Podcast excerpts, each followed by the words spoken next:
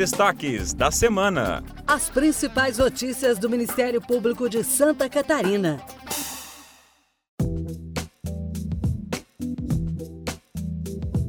Olá, eu sou Sônia Campos e está começando mais um Destaques da Semana, o podcast que apresenta as manchetes do portal do Ministério Público de Santa Catarina.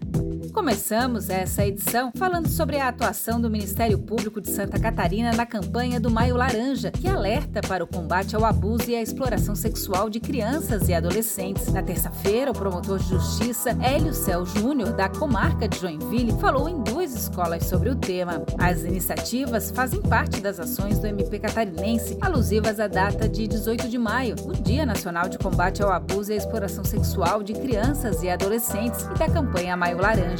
Em todo o estado, promotores de justiça estão indo às escolas para conversar sobre o tema.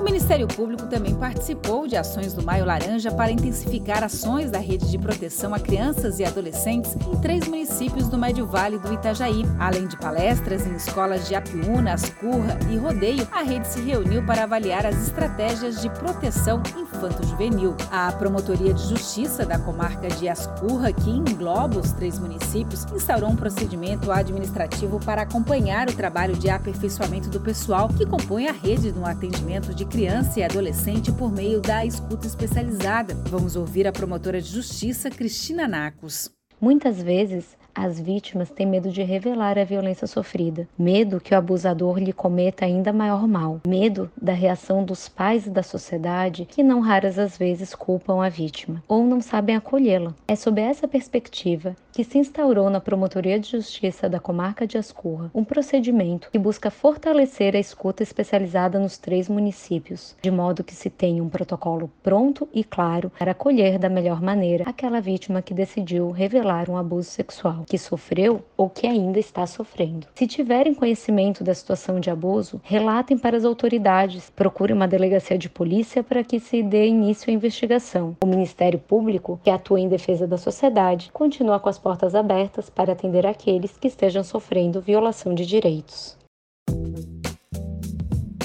Agora vamos dar um giro pelo estado e acompanhar as atividades do Ministério Público em Santa Catarina. Na capital, após denúncia do MP, um homem é condenado a 15 anos de reclusão por homicídio qualificado e destruição e ocultação de cadáver. Foram consideradas três qualificadoras para o crime de homicídio, motivo torpe, uma vez que o réu nutria sentimento de posse pela vítima e tinha receio que ela terminasse o relacionamento que mantinham, crime praticado por meio cruel de asfixia, dificultando a defesa da vítima, e feminicídio, pois o réu se prevaleceu das relações domésticas e familiares existentes entre ambos, sendo eles companheiros.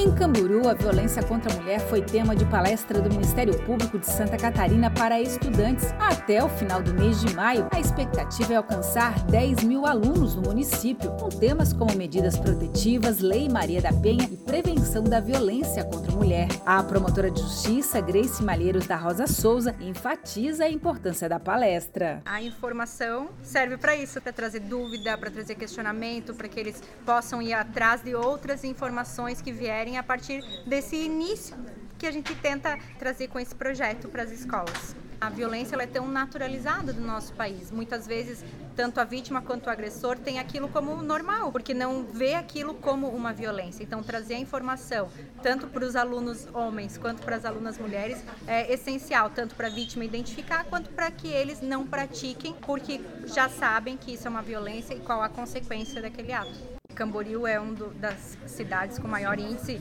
tanto de lesão corporal contra a mulher quanto de, de, homicídio contra a mulher, de feminicídio. Então, a gente percebe que por mais instrumentos que se tenha de defesa da mulher, como medidas protetivas, botão do pânico, todos esses instrumentos que foram criados, ainda assim a violência não reduziu. Trabalhar em todas as frentes com a informação, com a prevenção, acredito que seja muito necessário nesse momento. Em Brusque, clínica que faz exame de vista se compromete com o Ministério Público a ter profissionais habilitados para atender pacientes. A quarta Promotoria de Justiça propôs um termo de ajustamento de conduta após apurar que uma clínica da cidade e o seu proprietário estavam praticando atividade de oftalmologista e de optometrista por profissional de nível médio de formação técnica. O Código de Defesa do Consumidor prevê direitos básicos de proteção da vida, saúde e segurança do consumidor, além da efetiva prevenção e reparação de danos morais e patrimoniais. Esses direitos também alcançam os serviços prestados em optometria. E em Pinhalzinho, o Ministério Público obtém condenação de treinador de handebol que praticou crimes sexuais contra 16 crianças e adolescentes. Ele foi sentenciado pelos crimes de estupro de vulnerável, importunação sexual, tentativa de induzir e atrair exploração sexual, adquirir, possuir e armazenar fotos das vítimas em cenas pornográficas, tentar ainda obter vantagem ou favorecimento sexual, assediar, instigar e induzir algumas das vítimas a se exibirem de forma sexualmente explícita e por entregar entregar cigarro eletrônicos aos adolescentes em diversas ocasiões. No total, o réu foi condenado por 33 crimes e sentenciado a mais de 60 anos de reclusão em regime inicial fechado. O promotor de justiça, Bruno Vieira, fala sobre a importância de denunciar casos como este. Embora seja alarmante a quantidade de crimes contra a dignidade sexual que estamos apurando na comarca de Pinhalzinho, terceira notícia com pena há mais de 20 anos somente nessa semana, é importante destacar a coragem das vítimas em denunciarem seus agressores, sendo esta a melhor forma deles não saírem impunes das perversidades que praticam, bem como prevenir que outras crianças ou adolescentes sejam vítimas de abusadores ou exploradores. O Ministério Público continuará combatendo essas práticas práticas criminosas, prestando devido apoio às vítimas e incentivando que os crimes contra a dignidade sexual cheguem ao conhecimento das autoridades competentes para que os abusadores sejam devidamente investigados, processados e punidos severamente.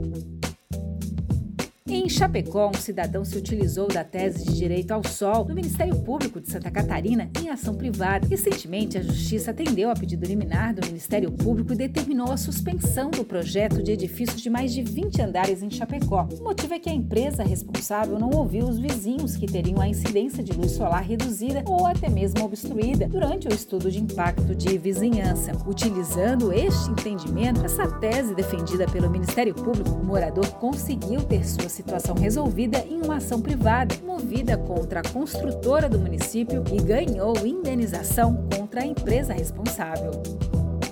Assim chegamos ao final de mais um programa. Esta foi a edição dos destaques da semana de 22 a 26 de maio do Ministério Público de Santa Catarina. Eu sou Sônia Campos. Acompanhe o Ministério Público e mantenha-se informado sobre o nosso trabalho pelo Estado. Acesse o nosso portal e leia muitas outras notícias. mpsc.mp.br.